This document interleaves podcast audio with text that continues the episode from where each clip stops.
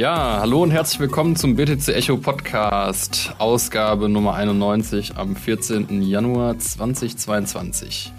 Wir haben heute wieder einen Weekly Recap für euch, in dem wir die wichtigsten Ereignisse mit Kryptobezug der Woche zusammenfassen. Wir, das sind ich, David Scheider, Redakteur bei BTC Echo und Sven Wagenknecht, Chefredakteur bei BTC Echo. Moin Sven. Hallo David. Lass uns doch gleich mal reinstarten mit dem ersten Thema. Da hat der traditionelle Finanzsektor für ein bisschen Wirbel am Markt gesorgt und jetzt auch die Neobanken davon überzeugt, dass der Kryptosektor doch zukunftsfähig ist. Die größte Neobank Deutschlands, N26, will noch in diesem Jahr einen Kryptodienst integrieren. Diese Nachricht erreicht uns diese Woche. Es ist noch nicht ganz klar, wie dieser Kryptodienst aussehen wird. Vermutlich so eine Art Broker. Aber das ist schon interessant, weil man sieht, wie die Prioritäten von N26 sind. Das ist nämlich äh, eine Neobank, die in der Vergangenheit vor allem sehr, sehr stark expandiert hat, ähm, mittlerweile das Geschäft in den USA allerdings zurückziehen musste und sich jetzt offenbar eben auf den Kryptomarkt stürzt. Sven, kannst du das einmal für uns so ein bisschen einordnen, bitte?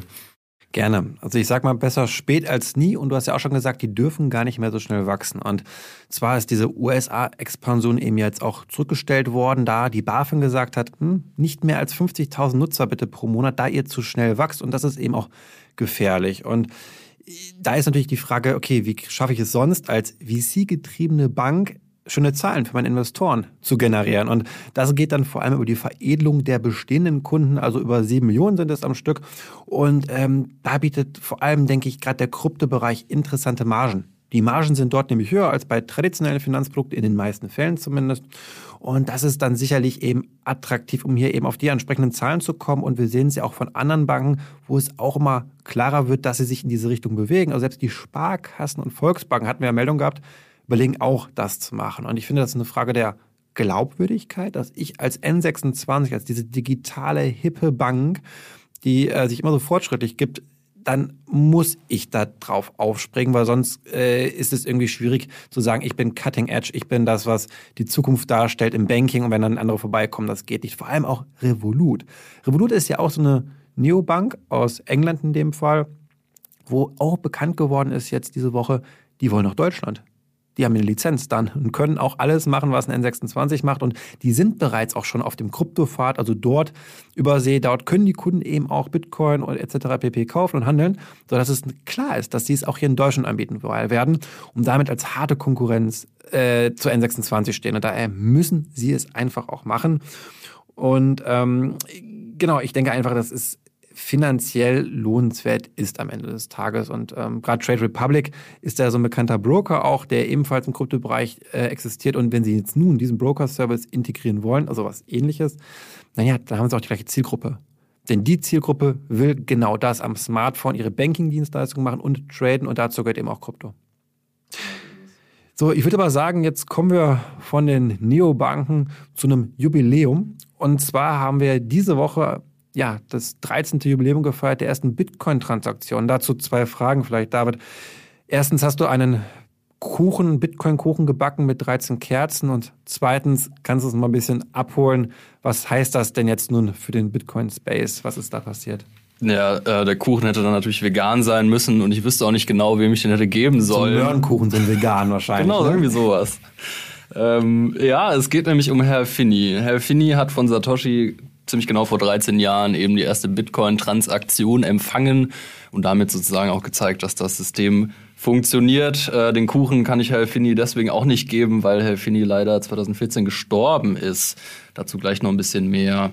Also insgesamt hat Satoshi 10 Bitcoin an Finney gesendet. Ähm, Finney war einer der ersten, der das Protokoll überhaupt runtergeladen hat. Also die Bitcoin Core Software, mit der man ja heute auch eine Full Node betreiben kann und ähm, Genau, also diese 10 Bitcoin wären jetzt ungefähr 500.000 Dollar wert. Ähm, ich habe im Artikel noch so ein bisschen erklärt, wie dieses UTXO-Prinzip funktioniert. Äh, wer da ein bisschen tiefer einsteigen will, kann den gerne lesen. Wir verlinken den auch in den Show Notes, aber nur so viel. Damals war der Block Reward ja 50 Bitcoin und um dann sozusagen 10 Bitcoin zu senden, muss man erst diese ganzen 50 ausgeben und kriegt dann 40 Bitcoin als Exchange zurück und dann bleiben eben genau diese zehn übrig, die dann Herr Finney bekommen hat. Genau. Ja. Nun ist es ja auch so, David, es kommen ja wieder Gerüchte auf. Das könnte, also habe ich ja schon mal gelesen, finde ihr, könnte ja vielleicht auch selbst Satoshi Nakamoto sein. Ähm, was sagst du zu diesem Gerücht?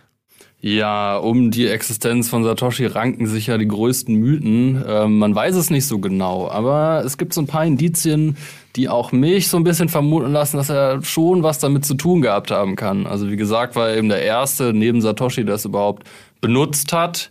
Dann interessanterweise gibt's ja diesen Dorian Nakamoto, das ist äh, ja, eine Person, die in Santa Barbara gewohnt hat und immer wieder so als Satoshi Gesicht herhalten muss. Er hat aber mehrfach bestritten, dass er nicht Satoshi ist. Nur hat der eben in der Nähe von Hal Finney gewohnt eine ganze Zeit lang. Könnte natürlich sein, dass er einfach mal irgendwann zufällig in seinem Haus vorbeigekommen ist, da irgendwie den Namen gesehen hat und sich dadurch inspirieren lassen hat.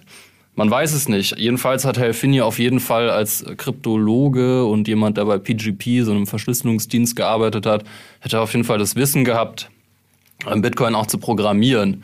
Er selbst hat es äh, weder bestätigt noch bestritten. Es gibt auch noch so ein paar andere Kandidaten wie Nick Szabo, die alle so ein bisschen, naja, immer wieder in dem Zusammenhang genannt werden. Man kann jetzt sagen, man weiß es nicht und Herr Finney hat leider ja das Geheimnis auch mit ins Grab genommen. Ja, lass uns zum nächsten Thema kommen, Sven. Auch im Iran tut sich etwas in Sachen Kryptowährung und das hat ja relativ viel mit US-Sanktionen zu tun. Habe ich das richtig verstanden? Auf jeden Fall, das ist so richtige Krypto-Realpolitik. Ich finde sowas ja spannender als die meisten Krimis. Und folgendes ist passiert. Ähm, diese Woche hat die iranische Notenbank Kryptozahlungen für Import und Export grünes Licht gegeben. Also schon diesen Monat soll es eben dann auch vor allem Unternehmen und Banken möglich sein, ja, diese Kryptozahlung eben zu machen. Und das Wichtige ist hierbei, wir müssen ein bisschen den Hintergrund verstehen, warum, was welche Motivation steckt dahinter. Und zwar ist es ja so, dass der Iran mit den USA in einem ja, Streitgelinde gesagt stehen, es immer wieder US-Sanktionen auch gibt. Und das hatte dazu geführt, dass 2018 der Iran vom SWIFT-Netz genommen worden ist. SWIFT ist ja eine Organisation für Finanzkommunikation, sitzt in Belgien, gibt es seit 1973 und eigentlich alle internationalen Zahlungen werden über diese vermeintlich unabhängige Organisation abgewickelt. Ist man jetzt nicht mehr in diesem Netz, heißt das am Ende des Tages, dass man praktisch keinen Zahlungsverkehr mehr machen kann. Und das war natürlich heftig, gerade für die auch europäischen Unternehmen, die gerade die Maschinenbauer in Deutschland zum Beispiel, die starke oder viele Geschäfte mit dem Iran abwickeln, dass diese es auf einmal 2018 nicht konnten. Denn die USA, die haben ein Ultimatum an SWIFT gestellt und gesagt, ihr nehmt die vom Netz oder wir drohen euch eben als wichtigster Akteur mit entsprechenden Konsequenzen. Und ja, SWIFT ist eingeknickt damals.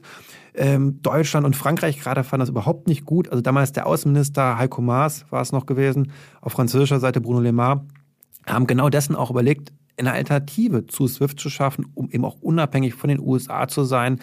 Denn ähm, wie gesagt, es, es, es kann auch ganz viele andere Volkswirtschaften treffen, wenn ihr eine Nation sagt, was eben erlaubt ist und was nicht erlaubt ist. Und daher gerade für den Iran ganz wichtig, hier Unabhängigkeit zu erlangen durch alternative Infrastrukturen, wo die USA eben keinen Einfluss mehr darauf ausüben können.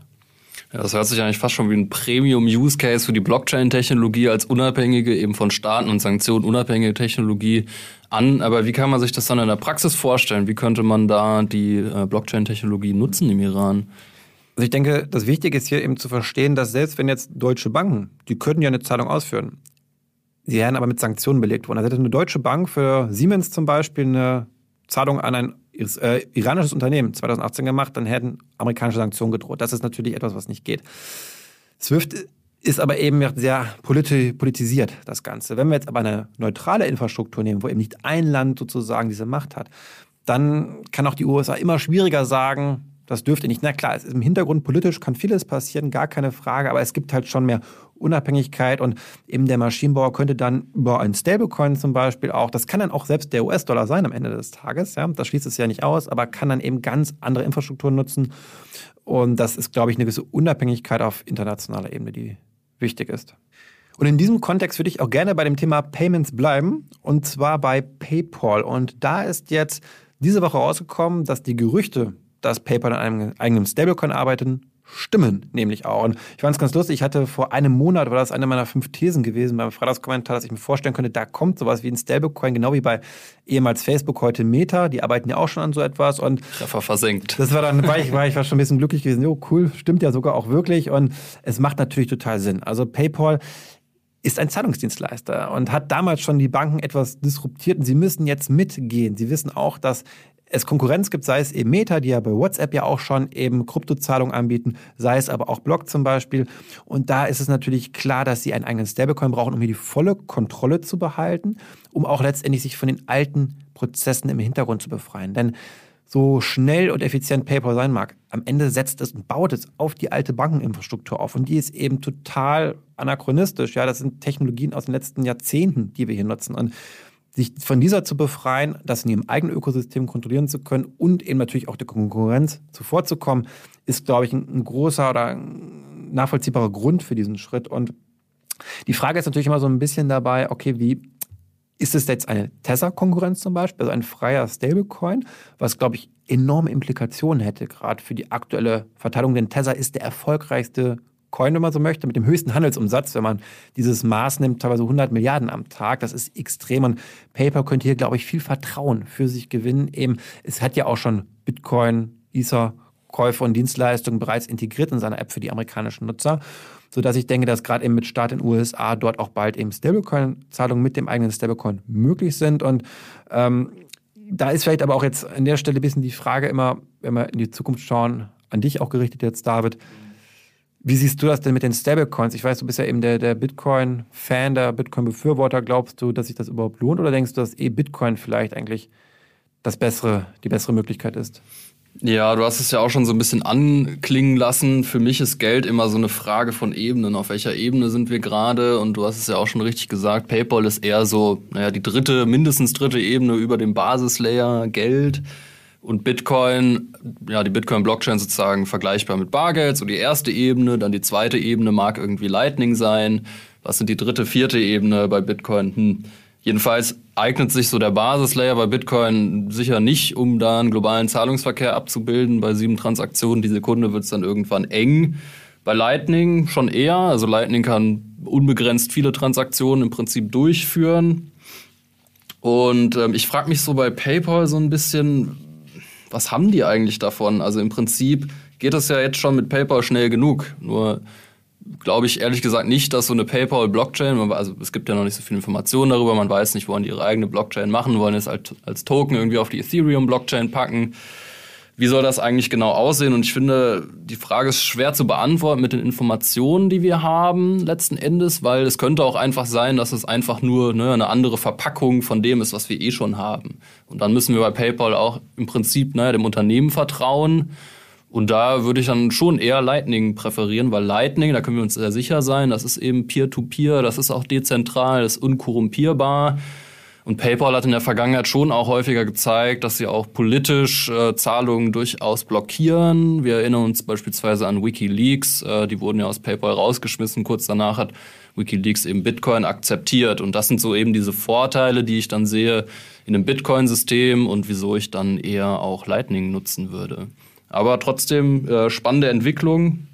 Und ähm, ja, Benefit of the Doubt für PayPal, wer weiß, vielleicht werden sie doch Ja, aber schauen, glaube ich, was für Geschäftsmodelle noch folgen. Also das Spannende ist eben, finde ich, immer die Automatisierbarkeit oder Programmierbarkeit, besser gesagt, von eben diesen Token-Infrastrukturen. Und ich glaube, dass das klar Kostenersparnisse bringt, sicherlich. Effizient ist PayPal schon in vielerlei Hinsicht, aber das ist so ein bisschen eine Wette auf die Zukunft auch immer die Frage, was ist mit der Notenbank eigentlich? Also wenn jetzt soll der staatliche US-Dollar irgendwann mal kommen in digitaler Form, was passiert dann eben mit so einem PayPal-Coin oder auch einem Diem von Meta dann perspektivisch. Das ist ja selbst bei denen oft nicht so sicher gewesen. Ich kann mich an Interviews erinnern, wo die selbst gesagt haben, es ist eine Übergangslösung, bis die Notenbank einen digitalen US-Dollar herausgibt. Also ich bin auch sehr gespannt. Äh, vieles kann ja passieren in Zukunft. Und vielleicht jetzt zum Schluss, David, wir hatten letzte Mal über Mining in Kasachstan gesprochen, die politischen Unruhen. Jeder hat es, glaube ich, mitbekommen in den Nachrichten.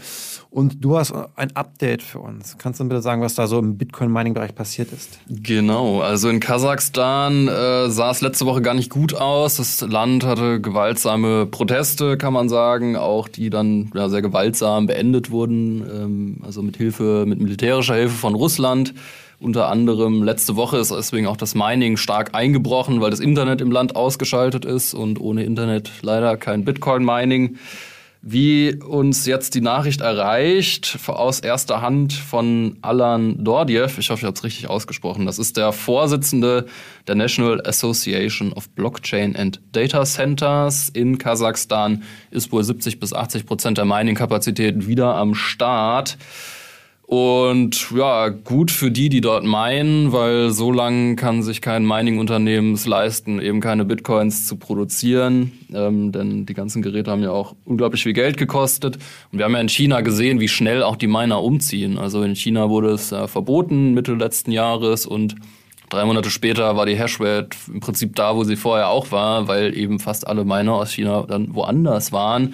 Das heißt, ein Land, was sich als Mining freundlich gibt, äh, ja, muss auch schauen, dass die Bedingungen dafür passen und das Internet am Start ist, sonst sind die Miner eben auch wieder ganz schnell weg. Das war es auch wieder für diese Woche. Ja, noch ein letzter Hinweis in eigener Sache. Falls euch der Podcast gefällt, lasst uns auch gerne Bewertung da, zum Beispiel auf Apple Podcasts. Das hilft uns ungemein. Und damit vielen Dank fürs Zuhören und bis in sieben Tagen.